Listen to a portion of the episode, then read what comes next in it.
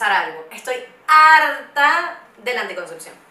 Harta. No hay nada que me dé dolor de estómago, urticaria, angustia y estrés que escuchar los cuentos de mis amigas, de mis vecinas, de mis primas, sobrinas, panas, de las mujeres de mi entorno, que les recetan pastillas anticonceptivas como si fueran gomitas. Entendemos que es importante cuidarse. Ojo, disclaimer gigante. Cuídense, estén pendientes de su salud sexual, reproductiva y hormonal. Pero qué locura que les zampen anticonceptivas a la niña de los 12 años. Pareciera que hay un boom de ginecólogos y de médicos que creen que es la única alternativa. Que es como, ah, sí, fulanita, desarrollo, periodo, le duele, se siente mal, placa, anticonceptiva. Complejo, difícil. Primero tenemos que recordar esto. Las píldoras anticonceptivas tienen, recuerden esto, un prospecto que usted abre y puede hacer la cúpula del poliedro. De lo grande, de la cantidad de efectos secundarios que tiene. Imagínense, pregúntense ustedes como hombres que me están escuchando, ¿ustedes serían capaces de tomarse por años indefinidos una pastilla que te da depresión? Por ponerte uno de los primeros eh, efectos secundarios que hace que aumentes de peso, que te disminuye la libido. O sea, tú te vas a tomar una pastilla que previene que te embaraces, que previene, sí, embarazos no deseados realmente, algunos efectos eh, secundarios de tu menstruación, eh, quitándote el deseo sexual, chimbo, o sea, chimbísimo, que además te da brotes de acné, que te hace sentir eh, de verdad muchísimo más abrumada y muchísimo más loquita, o sea, activa la loca de la azotea, pero ustedes no se imaginan todos los pensamientos que tiene uno cuando está en anticonceptivo. ¿Y qué es como la solución sine qua non para todos los casos? No importa si usted llegó al ginecólogo con una endometriosis, si usted llegó al ginecólogo con un simple y sencillo dolor de vientre, si usted llegó con ovario poliquístico, si usted llegó con algún tipo de, de, de sensación realmente o de padecimiento al consultorio, pues no, receta para todo el mundo igualitario. Yasmín, Bailara, no sé qué, novia infinita. Esa es la única solución que te dan. Yo quisiera conversar con ustedes porque hace unos días estuve leyendo un artículo del New York Times que habla de la tragedia en la que vivimos las mujeres venezolanas. No quiero hablar de las mujeres de la región porque básicamente sería eh, darle ficción. Pero la realidad de la mujer es exactamente la misma y en Kuala Lumpur. En algunos países tenemos más derechos reproductivos que en otros. En unos el Estado se encarga de informar a la población, de tener políticas públicas de salud y de hacer toda la vuelta para guiar a las mujeres a que tomemos decisiones conscientes sobre nuestro cuerpo. Pero recordamos esto, lo conversamos en uno de los episodios del podcast con Marian Díaz Hernández. Nuestro cuerpo no es nuestro, sino que es un espacio público. Es un territorio donde todo el mundo opina, todo el mundo legisla, donde las leyes y la mayoría de las políticas públicas las hacen hombres que en su vida les ha pasado por la cabeza cómo sería el tema de menstruar y qué pasa en tu cuerpo en ese momento, porque no es tanto que nos venga el periodo, es que durante todo el tiempo del ciclo menstrual, vaya que se llama ciclo porque pasan un montón de cosas a lo largo de los días, que además son casi ininteligibles para quien no los está viviendo. Sí, cada vez que usted mira a su pareja y dice que está regluda, nos estás ofendiendo, hermano.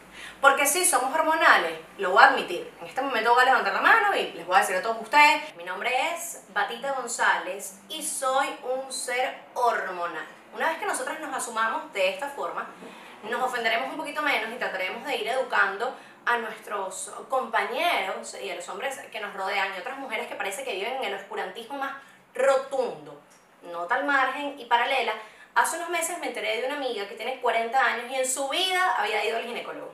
Y responsabilidad rotunda de ella ya como adulto y de su mamá, su papá, alguien en su familia, una mujer que le diga, mire, princesa, usted tiene que ir a revisarse. Como cualquier chequeo. usted se revisa la vista, usted va al odontólogo. Como usted tiene 40 años, es un profesional, o sea, usted ha pasado además por un, un nivel de instrucción que te habla, bueno, de las manzanas, las peras, las abejitas, la polinización, el flor, todo ese chiste y usted jamás ha ido a un ginecólogo. Todo mal. Muchachas, vayan. Segundo, tienen que ir un endocrino que entienda qué pasa con ese cóctel de hormonas que somos las mujeres. Porque tenemos un ciclo larguísimo, algunos de 28 días, algunos de un poco más, todo depende del cuerpo que usted tenga, porque además cada mujer es completamente diferente. Lo que me sirve a mí a nivel de anticoncepción, lo que me sirve a mí a nivel de tratamiento, puede que no le sirva a mi compañera, puede que no le sirva a mi vecina, a mi mejor amiga, a nadie. Una vez que vas al médico y que entiendas qué pasa con tu cuerpo, tú tienes el poder de decidir. Hay tantos métodos anticonceptivos que parece que nos quedamos con la píldora porque es lo mainstream, porque es lo que todo el mundo toma, porque es lo que hemos escuchado desde que somos niñas. Ay, fulanita la pastilla. Además el tabú de que esconden la pastilla dentro del neceser, donde meten las toallas sanitarias, o sea, como que si estuviera mal, no.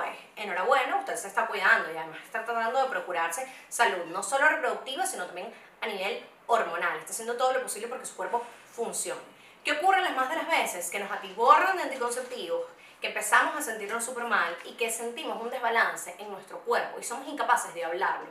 ¿Por qué? Porque bueno, el anticonceptivo me permite en las relaciones heteronormadas que tiremos sin condón. Ajá, y usted va a someter su cuerpo a todo lo que está pasando. Porque bueno, porque el condón incomoda, porque es antinatural, porque es como tener una bolsa ahí adentro. Mamita, sí, es triste.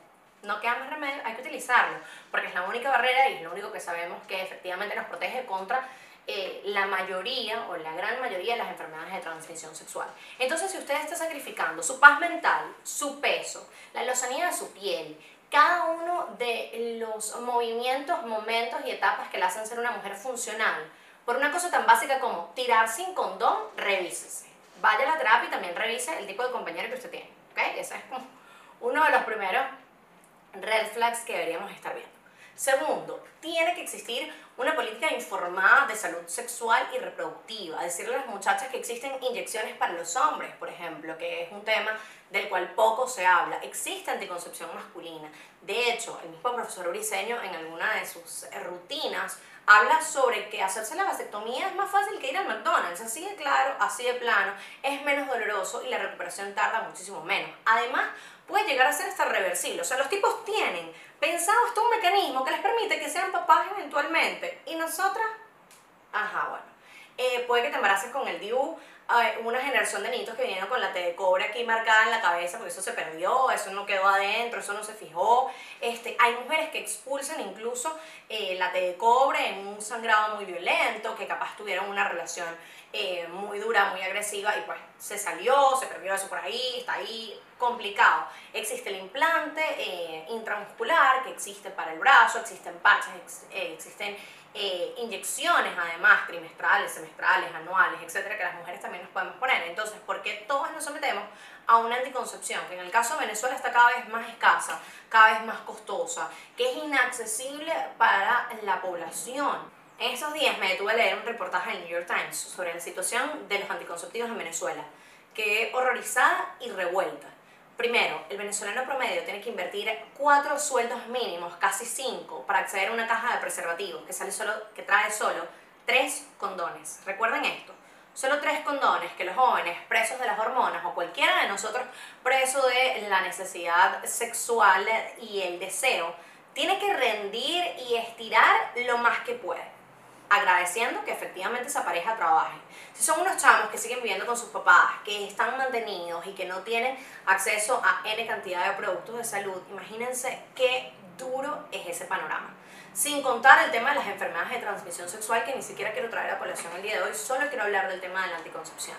Las mujeres cada vez accedemos menos a los productos anticonceptivos. Son cada vez más costosos, más difíciles de hallar. Ya no existen campañas de salud pública como antes, donde los anticonceptivos llegaban a la escuela, donde teníamos charlas un poco más abiertas sobre este tema.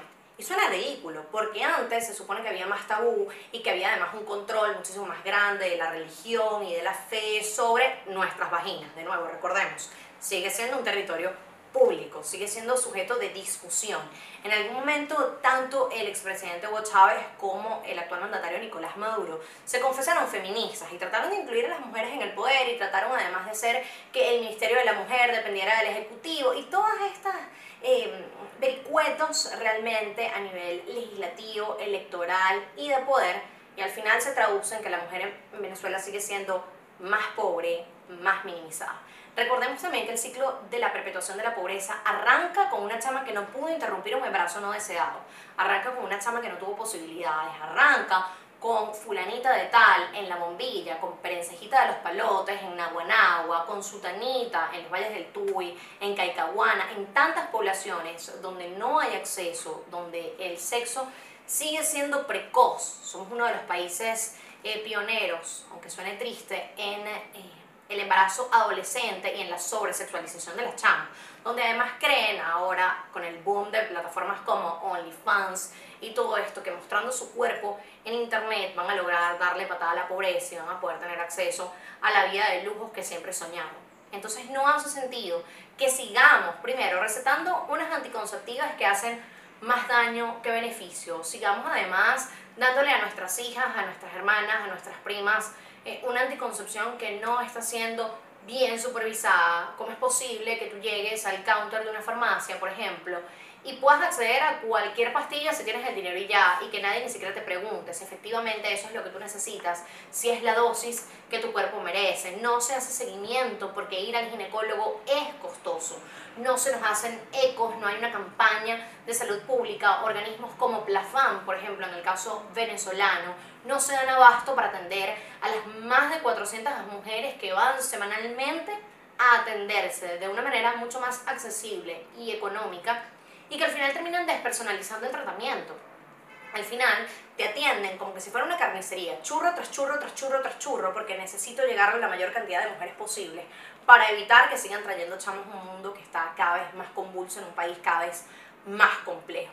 Estuve leyendo sobre organizaciones que les voy a dejar al final de este post que afirman que en un 40% los abortos en el país, en un país donde no es legal, recordemos esto, donde no existe una institución que vele, donde casi el 60% de las mujeres que abortan, abortan solas, utilizando algún método ilegal, en una dosis que no es la recomendada, sin siquiera la compañía de su pareja, sin siquiera la mano de una madre que entienda qué es lo que está pasando contigo. De hecho, es tan tabú todo que seguimos sin hablar de la regla, que de hecho uno va a Twitter y comenta cosas tan normales como soy fanática de la copa menstrual, la estoy utilizando, me siento cómoda, es una opción.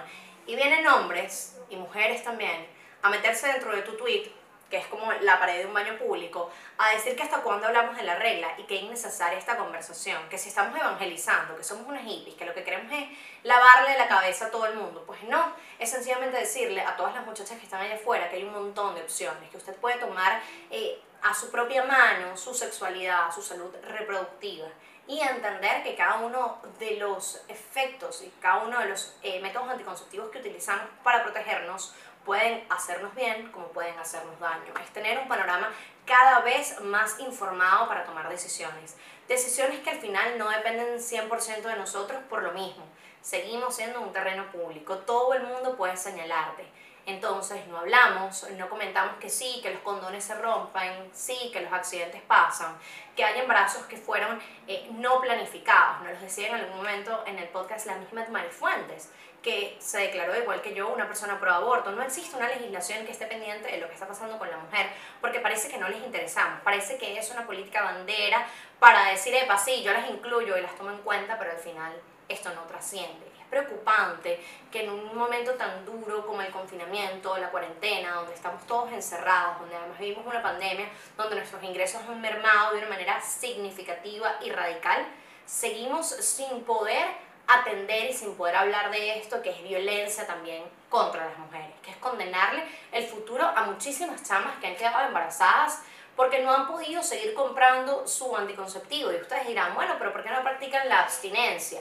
Claro, porque en la mayoría de los casos la abstinencia tampoco es una decisión de ellas. La mayoría puede verse además eh, violentada por su pareja o forzada porque eh, tú le debes eso a él porque si no ese él te va a dejar y todas las calamidades que conocemos en Latinoamérica con una cultura además tan machista y tan patriarcal. ¿Qué les quiero decir con esto? Uno, tu sexualidad es tuya.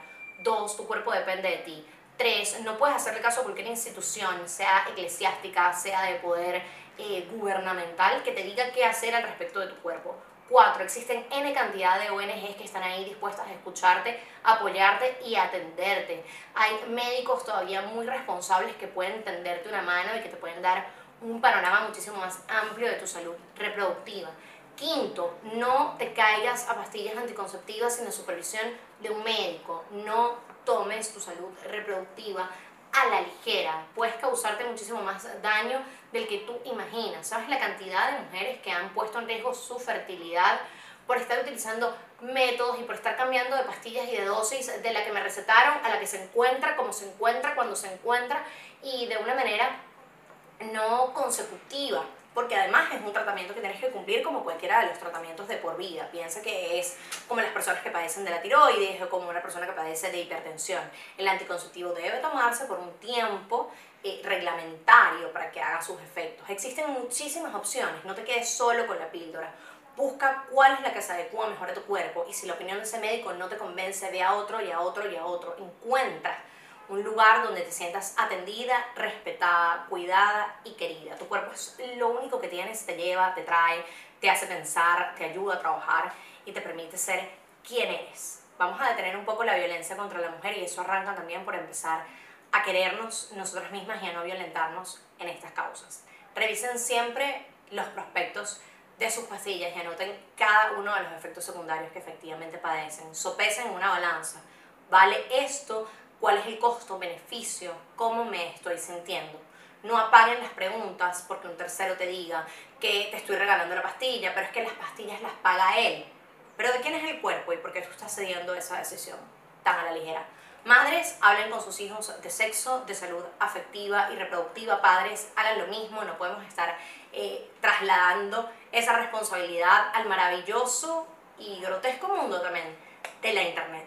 Este fue conversaciones serias con una jevita intensa, esto sin cortarte la nota, mi nombre es Batita González y al finalizar en la etapa van a encontrar una cantidad de organizaciones que están dispuestas a ayudar a las mujeres que están del otro lado de la pantalla.